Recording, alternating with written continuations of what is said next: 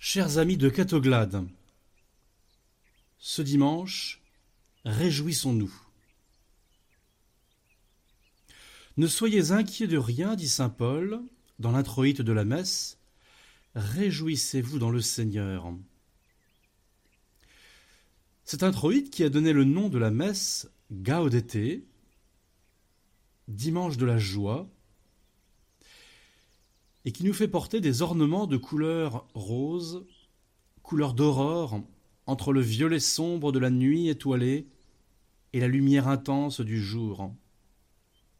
Le rose est dans l'intermédiaire. Pour autant, notre chemin vers Noël se poursuit. L'avant, l'attente la plus ardente possible de la venue du Seigneur. Quoi de plus joyeux qu'une belle aurore matinale? Notre vie chrétienne est sous ce signe de l'aurore. Saint Jean de la Croix, que nous avons fêté la semaine dernière, a peut-être écrit mieux que quiconque sur l'aurore comme symbole de notre vie chrétienne. Dans son cantique spirituel, il a cette strophe Comme la nuit tranquille, lorsque commence le lever de l'aurore, comme la musique silencieuse, comme la solitude harmonieuse, comme le festin qui charme et remplit d'amour. Et il commente Cette nuit tranquille n'est plus comme la nuit obscure mais comme la nuit, au moment où elle s'approche déjà du lever du matin. Car ce repos et ce calme en Dieu ne sont plus pour l'âme complètement obscurs, comme la nuit sombre, c'est un repos et une quiétude dans la lumière divine, dans une connaissance de Dieu nouvelle, l'esprit goûte la tranquillité la plus suave parce qu'il est élevé à la lumière divine. De même que les approches du matin chassent l'obscurité de la nuit et annoncent la lumière du jour, de même l'esprit qui jouit du calme et du repos en Dieu est élevé des ténèbres de la connaissance naturelle à la lumière matinale de la connaissance surnaturelle de Dieu. Cette connaissance est semblable à cette partie de la nuit qu'on appelle le lever de l'aurore. Ce n'est plus la nuit, mais ce n'est pas encore le jour. C'est quelque chose qui tient des deux à la fois.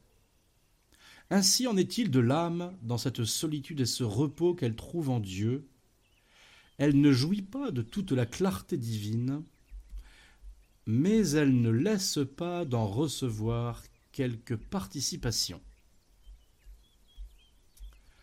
Comment associer dans notre âme l'attente ardente de l'avant et la joie sans inquiétude.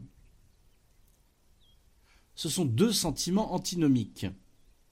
Les mélodies grégoriennes de la messe traduisent magnifiquement ce double sentiment du cœur par une tension très soutenue du rythme et une paix en Dieu, un désir tendu vers les réalités d'en haut, en même temps qu'un repos paisible. Creusons un peu la joie que l'Église nous commande de faire dominer en notre âme aujourd'hui et jusqu'à Noël, et au-delà bien sûr. Dans l'anthropologie classique, l'âme a deux parties, la sensible et la spirituelle. L'âme sensible s'exprime par les cinq sens et par les quatre passions. Les cinq sens, nous les connaissons, l'ouïe, la vue, l'odorat, le goût, le toucher, et les quatre passions, joie et tristesse dans le présent, crainte et espoir dans l'avenir. Et l'âme spirituelle s'exprime à travers trois puissances l'intelligence, la mémoire et la volonté.